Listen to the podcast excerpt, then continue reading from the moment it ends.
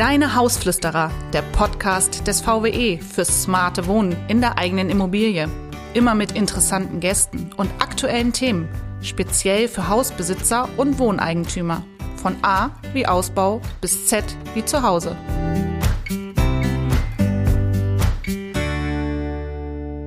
Herzlich willkommen, liebe Zuhörerinnen und Zuhörer, zu einer neuen Folge von Deine Hausflüsterer, dem Podcast des Verbandes Wohneigentum Niedersachsen. Heute mit einem Thema, das leider viele in Niedersachsen in den letzten Monaten betroffen hat, Elementarschadenversicherung. Da hängt ja einiges mit dran an, an den großen Überflutungen und dem Hochwasser. Und das wollen wir heute mal mit einem Gast, den ich gleich vorstelle, beleuchten. Ich bin Tibor Herzeg und begrüße als Gast heute Herrn Dirk Hillebrecht. Er ist von der VGH-Versicherung. Herzlich willkommen. Ja, hallo Herr Herzeg. Ja, genau. Also wir haben ja seit dem 01.01. des Jahres eine Kooperation mit der VGH und da können die Mitglieder tolle Konditionen in Anspruch nehmen. Und im Zuge dessen haben wir uns gedacht, dass äh, wir auch einen Fachbeitrag nicht nur in der Zeitung, sondern auch als Podcast gerade zu diesem aktuellen Thema mit äh, Hochwasser, Elementarschäden dergleichen auch mal aufzeichnen. Ich glaube, äh, da sind viele Zuhörerinnen und Zuhörer, auch Mitglieder, äh, oftmals ähm, ja vor einem Berg an Problemen, das sie nicht selber bewältigen können und auch Hilfe brauchen und die wollen wir ihnen auch geben. Aber bevor wir das in Medias Res machen, Herr Hillebrecht, einfach mal sich vielleicht kurz vorstellen, warum gerade Sie hier als Experte uns äh, beim Podcast bereichern. Ja, ähm, ich bin halt äh, Abteilungsleiter der Abteilung private Sachversicherungen und äh, insofern sind wir auch für die Elementarschadenversicherung zuständig. Ich bin seit über 20 Jahren halt mit dem Thema äh, Elementarschadenversicherung befasst und bin auch in einigen Gremien beim Gesamtverband tätig und ja, es ist auch teilweise so ein bisschen ein Hobby geworden, gerade so um das Thema Klimawandel herum. Ja. Und äh, gibt's ja so ein bisschen hängt ja alles mit einem zusammen, aber das, das, das ist ganz spannend manchmal. Ja, nicht immer schön, aber ja, Stichwort nicht immer schön, aber wird ja immer bedeutender. Ja. Und äh, betrifft uns ja nicht nur in Jahrhundertfluten, sondern das ist ja jetzt schon fast alljährlich der Fall, dass irgendwas Großes passiert. Und ja, ähm, also gerade die eigenen letzten Monate mit den Starkregenfällen und den daraus folgenden Überschwemmungen in wirklich vielen, vielen norddeutschen Gebieten ähm, hat ja die Menschen teilweise wirklich existenziell betroffen. Das haben wir auch als Rückkopplung aus der Mitgliedschaft auch äh, mitbekommen. Da kommt dann schnell der Hilferuf an den Versicherer, der das dann auch regeln soll. Und ähm, ähm, wie ist das überhaupt? Welcher oder welche Versicherung greift da eigentlich ein? Oftmals wissen die Leute gar nicht, ist das Hausrat, Wohngebäude, irgendeine andere Sachversicherung und äh, wie sieht denn der Versicherungsumfang aus? Was ist denn das da überhaupt? Ja, klassisch. Also erstmal muss man sagen, in der Regel bei Privatkunden haben wir es mit Wohngebäude und Hausrat zu tun. Das sind auch die beiden Verträge, die da ähm, angezeigt sind. Da ist aber, wenn man halt von klassischem Versicherungsumfang spricht, halt immer Feuer, Leitungswasser und Sturm versichert, bei Sturm auch Hagel. Also ist elementar grundsätzlich gar nicht mal so sehr drin. Nee, das ist in dieser Grunddeckung, äh, die man so typischerweise hat, nicht drin. Und es wird eigentlich auch im groß, größeren Umfang erst seit, ja, wenn man so will, seit Mitte oder Ende der 90er Jahre überhaupt angeboten. Also es ist quasi die jüngste Sparte, wenn man so will. Also Hagelversicherung ist 84 dazu gekommen. Das war davor dann das, der letzte größere Einschluss. Aber die ist halt immer in der Sturmversicherung mit drin und elementar hat man auch wegen der, ja, wegen der Kosten so ein bisschen immer als extra Baustein gehabt. Das ist eigentlich der klassische Weg. Mhm. Ja. Bei Hausrat sieht es genauso aus, nur dass man halt zusätzlich noch typischerweise Einbruch, Diebstahl mit versichert hat. Also okay. Also lernen wir daraus, dass ähm, wenn man sich gegen solche Schäden absichern will, dass es immer ein Teil der Wohngebäudeversicherung ist mhm. als Privatkunde und dass es nicht immer automatisch in einer Police mit drin ist in der Wohngebäude, sondern dass man sich wirklich Gedanken machen muss, welche Elementarschäden ich absichern will. Oder ist das immer eins? Also wenn man von Elementarschäden spricht, was ist das überhaupt? Ja, im Grunde genommen kann man auch von Naturgefahren sprechen. Das ist ja. auch so ein bisschen die Frage. Und die klassische Naturgefahr, die mitversichert ist, ist halt Sturm. Hm. Das ist, glaube ich, was nicht seit, also etwa 100 Jahren kann man das versichern. Und äh, wie gesagt, da gehört halt inzwischen Hagel dazu. Und bei den Elementarschäden spricht man eigentlich in der Regel von weiteren Naturgefahren. Und dazu gehören dann halt Überschwemmungen durch starke Niederschläge, durch Flusshochwasser, aber auch Erdbeben, Lawinen, Schneedruck bis hin zum Vulkanausbruch. Das klingt jetzt exotisch. Aber bei, wenn man jetzt an eine Hausratversicherung denkt, dann begleitet einen ja die Hausratversicherung auch im Urlaub und da kann natürlich mhm. auch mal theoretisch, was weiß ich, in Island auch mal ein Vulkan ausbrechen. Hier in Deutschland ist das ja eher unwahrscheinlich. Aber Zumindest hier im Norden ist das unwahrscheinlich ja. für unseren Bereich. Ja. ja.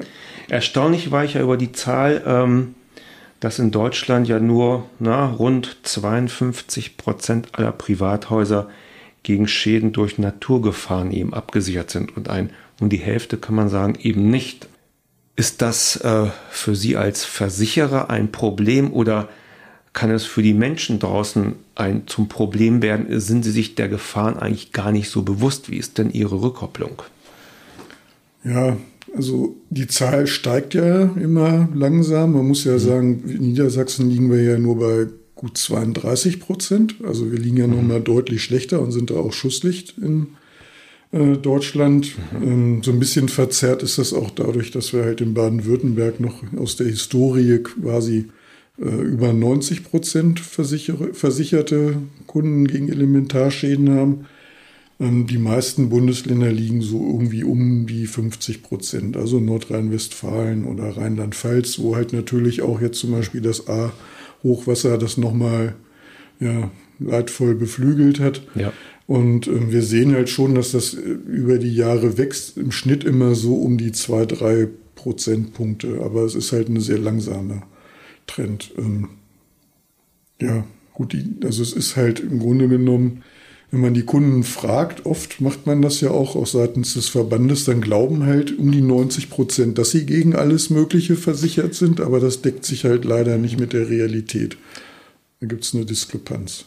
Genau, und, und das nehmen wir auch zum Anlass, um diese Diskrepanz, glaube ich, in den Köpfen der Leute mal so ein bisschen ähm, äh, zu erschüttern, dass äh, gerade bei älteren Versicherungspolicen, denke ich mal, ist das nicht mit enthalten. Und ich glaube, viele, viele haben noch alte Policen, wo vermeintlich gespart wird, weil man ähm, zum Beispiel nicht so hohe äh, Beiträge zahlt. Aber der Irrglaube ist ja, dass eben die Versicherungsdeckung, also die Deckung überhaupt nicht mehr der aktuellen Zeit angepasst ist und dass man eigentlich darauf achten müsste. Also nicht nur auf das, was ich zahle, sondern eher, was bekomme ich eigentlich dafür? Ja, das betrifft auch nicht nur diesen Elementarteil. Also wenn man jetzt mal ältere Verträge nimmt, sagen wir mal aus den äh, frühen 80er Jahren, mhm. gibt es am Markt sicherlich noch, mhm. äh, dann haben sie zum Beispiel allein beim Thema Aufräumungskosten so in der Regel irgendwie Werte zwischen ein bis drei Prozent der Versicherungssumme. Das heißt, dann redet man bei so einem Haus von 300.000, 400.000 Euro über einen niedrigen fünfstelligen Betrag. Damit mhm. kommen sie natürlich heute nicht mehr weit. Also wenn man heute ein Haus abreißen muss nach einem Brand, mhm. dann müssen sie quasi alles sortenrein sortieren. Glas, Kunststoff, Holz, ja. Steine. Ja. Früher hat man das alles zusammengeschoben und dann kam das auf die Mülldeponie. Die Kosten haben sich da vervielfacht. Also das ist auch so ein Thema, was, äh, also es ist schon sinnvoll, das überprüfen zu lassen. Jeder muss natürlich dann entscheiden, was er dann tut. Das ist schon richtig. Das ist immer eine Abwägung. Kann man sich das leisten? Manchmal hilft es auch, kleinere Selbstbehalte einzuräumen, weil jetzt hat man ja oft viele Dinge, die nicht versichert wären. Ja. Äh, das heißt, bei bestimmten Schäden muss man eigentlich alles selber bezahlen. Oft kann man auch eine Lösung wählen, wo man dann eigentlich einen größeren Umfang hat, aber eine berechenbare Selbstbeteiligung, was weiß ich, von 500 Euro oder so hat, die einem im Zweifel nicht wehtut. Dafür ist aber dann der Versicherungsschutz wieder ein bisschen aktueller. Und das ist ja, leider nicht einfach. Versicherung ist leider kein einfaches Thema. Das stimmt, das stellt man immer wieder auch selber fest, ist so ein, ich will jetzt sagen, lästiges Übel, aber am Ende des Tages, ja. wenn der Versicherungsfall ja eintritt, ist man ja trotzdem dankbar, dass es sowas gibt und ein wenn der Partner dann zuverlässig ist und auch den Schaden mit einem gut abwickelt, ist man ja am Ende des Tages doch dankbar, dass jemand an der Seite ist und man nicht äh, bei einem Haus redet man nicht von äh, ein paar Euros, sondern da kommen ja schnell sechsstellige Summen äh, zusammen bei solchen Schäden und da, da muss man einen guten Partner an der Seite haben, das stimmt.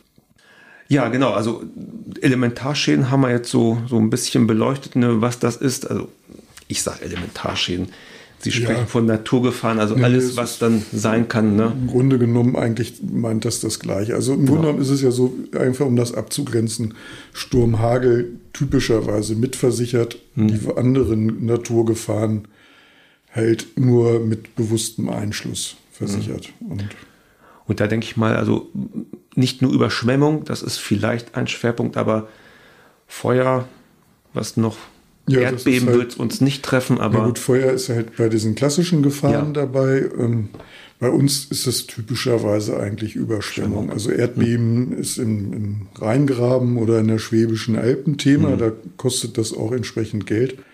Bei uns hier, ja, das ist dann auch immer mitversichert. Es ist halt immer das gleiche Paket, typischerweise. Auch wenn uns hier Erdbeben nicht großartig bedroht. Aber deswegen mhm. ist es halt in der Kalkulation auch quasi fast nicht nachweisbar. Also bei uns ist der größte Teil geht eigentlich für Hochwasser drauf oder halt auch für Starkregen, also für mhm. Überschwemmungsschäden. Das ist schon eigentlich das Hauptthema. Genau, und da meine nächste Frage Überschwemmung, weil sich das ja wirklich in den letzten Jahren so ähm, gehäuft hat. Wie stellt sich denn die aktuelle Schadensereigniskarte äh, denn da? Ähm, gibt ja wirklich heftige Vorfälle, auch dort, wo man es früher gar nicht vermutet hat. Ich weiß aus dem Harzer Bereich, schlägt sich das dann, Sie haben vorhin erwähnt, wir sind Schlusslicht bei den Zahlen der Versicherten, trotzdem irgendwie in der Zahl der Versicherten, der Versicherer nieder? Oder äh, äh, ist es denn signifikant anders geworden? Oder wo bewegt sich das hin? Womit haben denn die Menschen zu rechnen, also in, in, in naher Zukunft? Ja, wenn man jetzt mal mit den Veränderungen bei den, bei den Verträgen anfängt, dann haben wir im Grunde genommen eigentlich, kann man sagen, recht stabil zwei Prozent Punkte pro Jahr. Das heißt, wenn wir von diesen gut 30 Prozent mal in Richtung, ja, sagen wir mal 80 kommen wollten, dann würden wir halt dann noch Jahrzehnte brauchen. Das wird ja irgendwann auch wieder ein bisschen weniger werden. Also hm. bei dem Ahrtal-Hochwasser hat man halt gemerkt, dass sich die Zahl dann doch schon mal verdoppelt hat, aber typischerweise ähm, lässt das dann wieder nach, weil im Grunde genommen die Menschen, wenn das Thema irgendwie durch ein anderes in den Medien ersetzt wurde, dann auch irgendwie da nicht mehr so einen großen Bezug haben. Und viele Kunden auch sagen, ja, mich kann das eigentlich nicht betreffen. Das ist das eine. Also ich wohne gar nicht direkt am Fluss. Da muss man sagen, so ein Thema wie Starkregen ist tendenziell eher gleich verteilt. Das kann eigentlich jeden betreffen, kann auch irgendwie ein Hang am am Wald nur sozusagen mhm. abrutschen oder ein Acker oder ähnliches. Das passiert also auch relativ häufig. Die Schäden sind etwa gleich hoch im Gesamten äh, wie die durch richtiges Flusshochwasser. Mhm.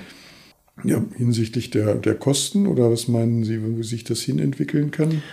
Ja, Kosten, also sprich, die Versicherer werden bestimmt, wenn die Kosten steigen, werden das irgendwann mal auch auf, den, ja. auf die Versicherten umlegen müssen irgendwann also mal. Im also Grunde genommen ist es ja so, wenn man sich jetzt zum Beispiel sowas, so ein Extremereignis wie dieses A-Hochwasser anguckt, dann sagt, ist das natürlich auch so, dass die Leute, die da gewohnt haben oder die da wohnen, auch oft gesagt haben, das hatten, haben wir ja noch nie so gehabt. Und da muss ja. man sagen, oft geht das auch, wenn man so für eine Generation spricht. Das ist so ein extremes Ereignis, das aber auch an der A schon vor glaube 1910 etwa so war und 1804, also so alle gut 100 Jahre ist so ein vergleichbares Ereignis eigentlich fast genauso eingetreten. Und das ähm, ist auch eine Schwäche, wenn man jetzt so an die ähm, Berechnungen guckt, wenn man sich Pegel oder so anguckt. Für die meisten Flussbereiche hat man Pegelaufzeichnungen immer erst so bis ungefähr zum Krieg zurück.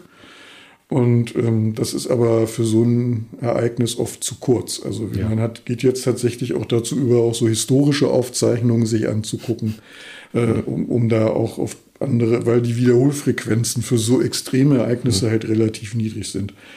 Aber so ein Begriff wie 100-jähriges Hochwasser ist halt auch irreführend, weil zum ja. Beispiel in Köln in den 90er Jahren halt 300-jährige Hochwasser innerhalb von zehn Jahren waren. Also das ist halt keine exakte Wissenschaft. Also Sie können halt nicht sagen, jetzt habe ich 99 Jahre Ruhe. Das ist aber auch ein gern verbreiteter Irrglaube. Und ähnlich sah es an der Elbe auch aus. Mhm. Ich glaube auch 2002, 2008 waren halt auch 100 jährliche Hochwasser oder sogar noch größer.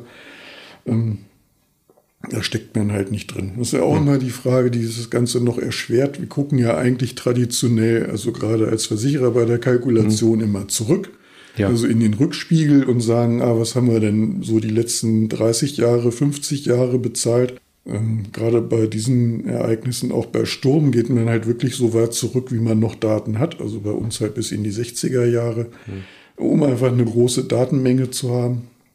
Und ähm, ja, dann, dann kriegt man den Blick nach hinten. Aber Sie müssen halt heute eigentlich auch diesen, das Klimawandelthema mit berücksichtigen. Genau. Das macht es schwer. Da kommen wir gleich zu. Aber eine Frage, die uns äh, oftmals erreicht hat, ähm, das Thema Grundwasser. Also wenn man das Problem hat, also nicht nur Überschwemmung, sondern Grundwasser ins Haus gedrückt hat. Und äh, äh, wie ist denn das dann? Deckt das dann die Versicherung oder irgendeine Versicherung oder muss man leider sagen, Pech gehabt? Ja, also wie gesagt, Versicherungen Nee, haben wir noch nicht gesagt. Aber im Grunde genommen ist es so, hat immer auch Grenzen, ob das eine Sturmversicherung ist, da gibt es Anforderungen, so ist es hier bei der Elementarschadenversicherung auch. Versichert ist, das haben wir vorhin so beiläufig erwähnt, ja die Überschwemmung. Ja. Und ähm, wenn Sie jetzt so einen reinen Grundwasserschaden haben durch drückendes Grundwasser, im Grunde genommen fehlt es dann an der Überschwemmung. Sie haben auf Ihrem Grundstück keine Überschwemmung. Das klingt jetzt erstmal kleinkrämerig, aber es ist halt erstmal so der Stand der Dinge. Und ähm, ja, die Überzeugung, die auch dahinter steckt, kann man jetzt natürlich auch angesichts des aktuellen Ereignisses differenziert drauf gucken. Aber die eigentliche Überzeugung aus Sicht der Versicherungswirtschaft ist, dass ein Haus gegen Grundwasser, was von der Seite oder durch die Bodenplatte reinkommt, eigentlich abgesichert sein muss, baulich. Also, Entweder durch eine weiße Wanne, das ist natürlich der Idealzustand ja. Und auch teuer selten vorhanden, aber ähm, in der Regel halt durch irgendwelche Absperren, Absperrungen, Bitumen, Noppenbahnen mhm. und ähnliches, ähm, die dann ihren Dienst da verrichten sollen. Gut, da wo die das tun, merkt man das nicht. Am besten ja. auch noch mit einer Drainage verbunden. Aber wir haben jetzt halt, das ist tatsächlich auch äh, im Moment eine Besonderheit dieses Ereignisses, dass wir relativ viele Schäden auch da ablehnen müssen, die durch dieses reine drückende Grundwasser passieren, ähm, weil halt ja einerseits die Überschwemmung nicht vorliegt und andererseits im Grunde genommen äh, das Wasser ja schlicht von der Seite reinkommt. Für den Kunden ist das natürlich misslich, weil es für ihn fast Absolut. den gleichen Schaden bedeutet ja. und er noch eher das Problem hat, ähm, dass äh, im Grunde genommen die Frage ist, wann kann ich überhaupt anfangen mit der Sanierung, weil im Moment das Grundwasser oder das Bodenwasser, sagen wir, mhm. ist immer noch sehr hoch. Ja. Also man merkt das ja immer, wenn es ein bisschen regnet, steht das Wasser wieder ja. im Garten. Und ähm, das macht das Ganze halt auch sehr schwer. Also das ist tatsächlich ein Problem. Das wäre ein guter Ansatz. Da kommt es mir spontan in den Sinn, einen neuen Podcast zu machen zum Thema, wie kann ich im Nachhinein, wenn sowas vorkommen ist, äh, durch in der Bauberatung und mhm. bautechnisch das ja. lösen, dass ich nicht wieder so einen Vorfall habe, was wahrscheinlich sehr kompliziert ist beim bestehenden Gebäude. Aber das werden wir in einem nächsten Podcast dann an Sie, liebe Zuhörer und Zuhörer, aufgreifen mit unserer Bauberatung. Also insofern auch aus dem Gespräch ergeben sich wieder neue Ideen. Vielen Dank. Ähm, Sie haben das äh, äh den Begriff ähm, Klimawandel aufgeworfen. Da wollen wir noch mal zum Schluss äh, noch mal so einen kurzen Blick drauf werfen. Sie haben ja bestimmt bezüglich der künftigen Prognosen. Also ich weiß, ein, ein, guter Freund von mir, der ist beim Rückversicherer, die haben Wissenschaftler eingestellt, die wirklich auf wissenschaftlicher Basis Prognosen für die nächsten 10, 15, 20 Jahre Modelle aufstellen für die Versicherer, ähm, wie sich das entwickelt, um dort möglichst äh, sehr genau, präzise auch entsprechend Prämien berechnen zu können aufgrund dieser Datenlagen. Ähm, wie ist das bei Ihnen? Wie gehen Sie damit um? wenn Sie in die Zukunft schauen und sich den Klimawandel anschauen? Ja, es ist ähm, tatsächlich von der Wirkung her, also dass das passiert, ist, glaube ich, in der Branche allgemein mhm. auch anerkannt. Ähm, das auch qualitativ zu berücksichtigen, ist halt wiederum nicht so einfach. Also wenn halt ein Trend erkennbar ist, dann kann man den auch mit, mit einplanen. Ähm, das ist aber halt nicht immer so. Also nehmen wir mal so ein Beispiel wie Sturm, wo wir halt immer 60 Jahre zurückgucken. Da gibt es alle zehn Jahre so einen leichten Peak. Da ist aber momentan noch nicht viel erkennbar, außer dass es halt mehr Sommerstürme gibt und ein bisschen weniger Winterstürme. Also Sommerstürme durch Gewitter. Und die Gewitter sind es natürlich auch, die zum Teil für Starkregenereignisse und auch für Überschwemmungen sorgen. Jetzt haben wir jetzt hier eher so eine Winterlage, wo es früher vielleicht mal geschneit hätte und das Wasser irgendwie im Harz erstmal liegen geblieben wäre. Ja. Ähm, und man im klassischen Frühjahrshochwasser gehabt hätte, das fällt jetzt aus, weil es auch im Harz kaum noch liegen bleibt. Das ist ähm, aber total schwer, das wirklich zu erfassen. Also wir haben seitens des Verbandes gibt es halt eine Zusammenarbeit mit dem Potsdamer Institut für Klimafolgenforschung. Und die haben, das ist aber auch schon einige Jahre her, dann auch mal, ähm, ja, ich sag mal, Prognosen angestellt. Man sagt, ein Sturm, der heute alle 100 Jahre als Ereignis auftritt, wird gegen Ende des Jahrhunderts, da denkt man immer, Gott, da lebe ich ja nicht mehr, stimmt mhm. wahrscheinlich auch, aber es ist ja, sag mal, so aus, aus Sicht eines Unternehmens oder auch mhm. von, von Menschen natürlich eine, eine Zeitspanne, die jetzt nicht so völlig abstrakt ist und es ist ja auch nicht ja. so, dass bis dahin nichts passiert, sondern ja. das ist ja irgendwie ist man auf dem Weg. Also, dass die Ereignisse halt häufiger auftreten und auch stärker. Und das wird bei Starkregen ähnlich sein. Mhm. Um so ein Stichwort zu nennen, wir haben halt dadurch, dass es wärmer ist, auch mehr Feuchtigkeit in der Luft. Mhm. Die kann mehr Feuchtigkeit aufnehmen und das ist ein klassischer Treiber für Gewitterzellen ja. und damit auch wieder für, ja, für Gewitter, für Blitz, für Hagel zum Teil auch ja. und auch für Starkniederschläge. Also nicht nur die gefühlte, das gefühlte Meer, auch die Daten zeigen, dass es immer mehr wird und man sich als Wohneigentümer auch wirklich nicht nur baulich, sondern auch zum Beispiel mit der Versicherung in, auseinandersetzen werden muss, ja. ob man denn dagegen wirklich so auch abgesichert ist. Die Entscheidung muss ja jeder auch selber treffen, hängt natürlich auch damit zusammen, kann man jetzt einen Schaden von ja. 30.000 Euro ja, aus der Portokasse genau. bezahlen oder halt nicht. Ja. ja, das ist immer diese eigene Selbstreflexion, die man haben muss am Ende des Tages und auch selbst entscheiden muss. Ne? Das ist leider so. Eine letzte Frage, äh, die Sie vielleicht nur ganz kurz beantworten. Also nicht nur mit Ja oder Nein, sondern ähm, vielleicht mit ein paar Sätzen. Ähm, es wird ja in der Politik oftmals von so einer generellen Versicherungspflicht für Gebäude, gerade für Elementarschäden, auch diskutiert in letzter Zeit. Also wir haben auch Nachbarländer Holland zum Beispiel. Die haben sowas. Gut, die liegen auch eineinhalb Meter unter dem Meeresspiegel. Das ist eine andere Situation. Aber wie sehen Sie das? Ist das, wäre es ein Vorteil, sowohl für die Betroffenen als auch für die Versicherer oder eher nicht?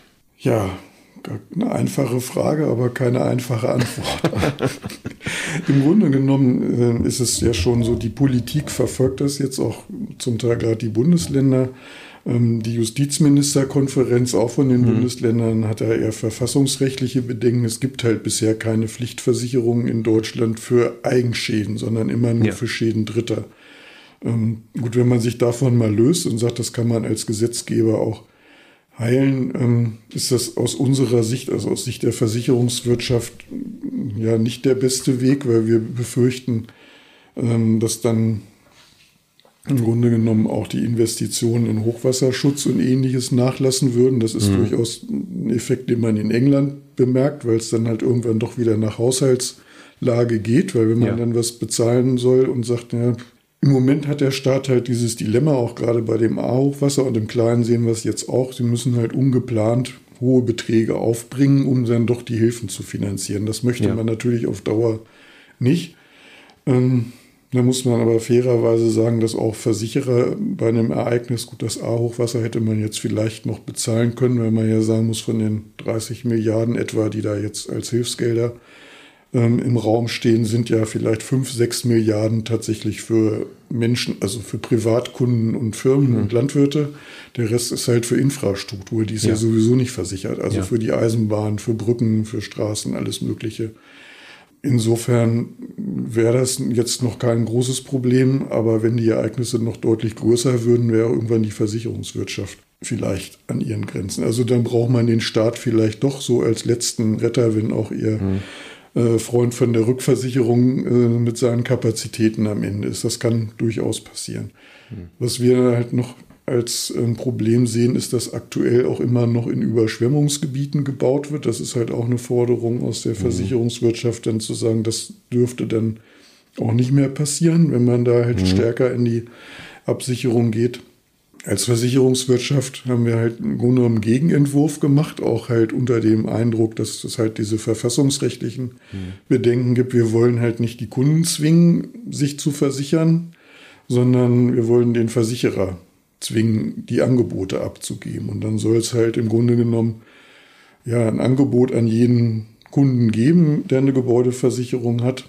Und ähm, das soll dann halt im Grunde genommen im Grunde auch als angenommen gelten, wenn der Kunde nicht widerspricht. Das ist so das, was man okay. damit verbindet. Auch ja. da gibt es wiederum juristische Fragestellungen. Mhm. Also die Justizminister finden auch das nicht toll. Mhm. Aber wenn wir halt nicht ernsthaft da eingreifen, kommen wir halt auch nie voran. Wir machen ja dauernd Kampagnen. Wir haben alle paar mhm. Jahre schreiben wir die Kunden an, sonst hätten wir diese 30 Prozent gar nicht.